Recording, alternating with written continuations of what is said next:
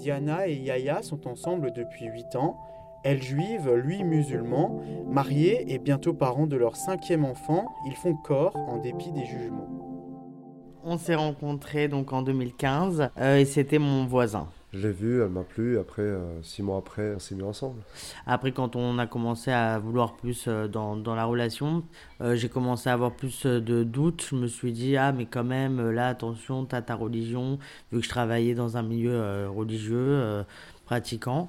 Et même si notre famille n'était pas avec nous dans la même ville, c'est vrai quand j'en parlais au téléphone, à distance ou quoi, j'avais de la pression familiale qui me disait fais attention, tu vas trop loin.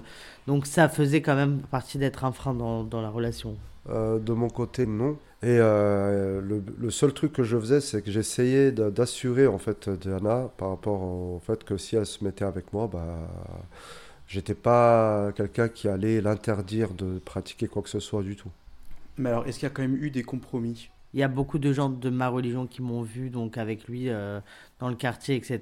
Et j'ai commencé à avoir des problèmes au travail. Euh, euh, si tu continues à être avec un musulman, bah tu pourras plus continuer à rester avec nous au travail. Donc moi, suite à ça, oui, j'ai dû arrêter de travailler et j'ai fait une rupture conventionnelle. Et après, on a déménagé quoi de ce de, de cet endroit pour être plus isolé quoi parce que en fait, euh, euh, quand j'étais avec lui, que j'étais pas mariée, euh, j'avais quand même des gens, des gens religieux juifs et tout ça. Ils me reparlaient pour m'inviter, etc. Le Shabbat, les fêtes. Mais c'est vrai, le jour où je me suis mariée, on m'a vraiment mis la croix sur croix. j'avais plus d'invitation, j'ai été rejetée complètement, quoi. Vraiment, ça a été pas, pas que des, de ces gens-là, même de ma famille, quand je me suis mariée. En fait, malgré que j'avais des enfants, que je vivais avec lui et que j'étais avec lui, ça n'a pas été vraiment un impact, alors que pour moi, euh, un enfant, c'est plus qu'un mariage, quoi. Et du coup, euh, que, vraiment, le mariage a fait que ça a fait vraiment bousculer beaucoup de choses, quoi.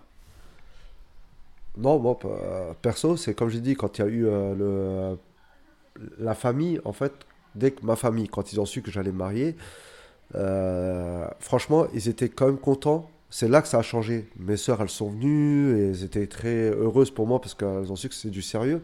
Et en plus, il y a des enfants, etc. Donc euh, voilà, c'était là pour eux la conclusion. C'est plus en fait la pression que, Diana avait. Et ça pesait sur moi parce que d'un côté, je me sentais coupable, on va dire, de la voir euh, malheureuse au début euh, ou voilà, qu'elle supportait tout ça tout seul. Et ça, en fait, c'est le seul truc qui m'a.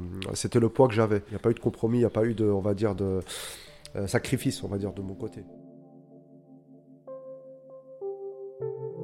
Religion, euh, s'il y a des choses qui sont en désaccord avec, euh, avec lui, euh, ben, en fait, déjà, dans l'éducation des enfants, on se disait que ben, c'est les enfants qui choisiront leur religion. Et c'est vrai que en fait, après, j'ai eu tendance ben, finalement à me dire ça dès le début, mais en fait, pas à le mettre en pratique. Donc, quand mes enfants ont grandi, je me suis rendu compte que je voulais aussi finalement bah, leur, pas leur imposer, mais leur euh, inciter à leur apprendre des choses. Et aussi, par exemple, il y a aussi la circoncision, euh, donc euh, du, comme j'attends un garçon, c'est à 8 jours. Chez les musulmans aussi, il y a une circoncision, mais ce n'est pas fait de la même manière.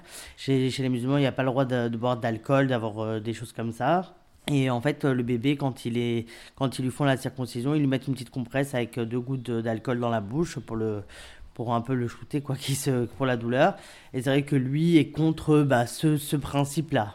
Ouais, il y a des choses qu'on n'est pas d'accord là-dessus, mais à la fin, euh, je trouve ça merveilleux que, par exemple, nos enfants ont le, les deux noms de famille.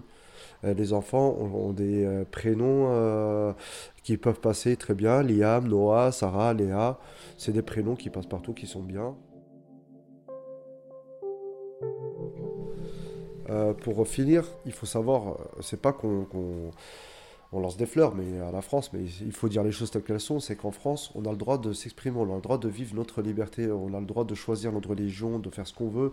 Et euh, je pense que elle et moi, si on n'aurait pas été, euh, on aurait été dans un autre pays, euh, je pense qu'on n'aurait pas pu continuer. C'était Foi en amour, en podcast d'Anthony Gilly et Louise Forbin.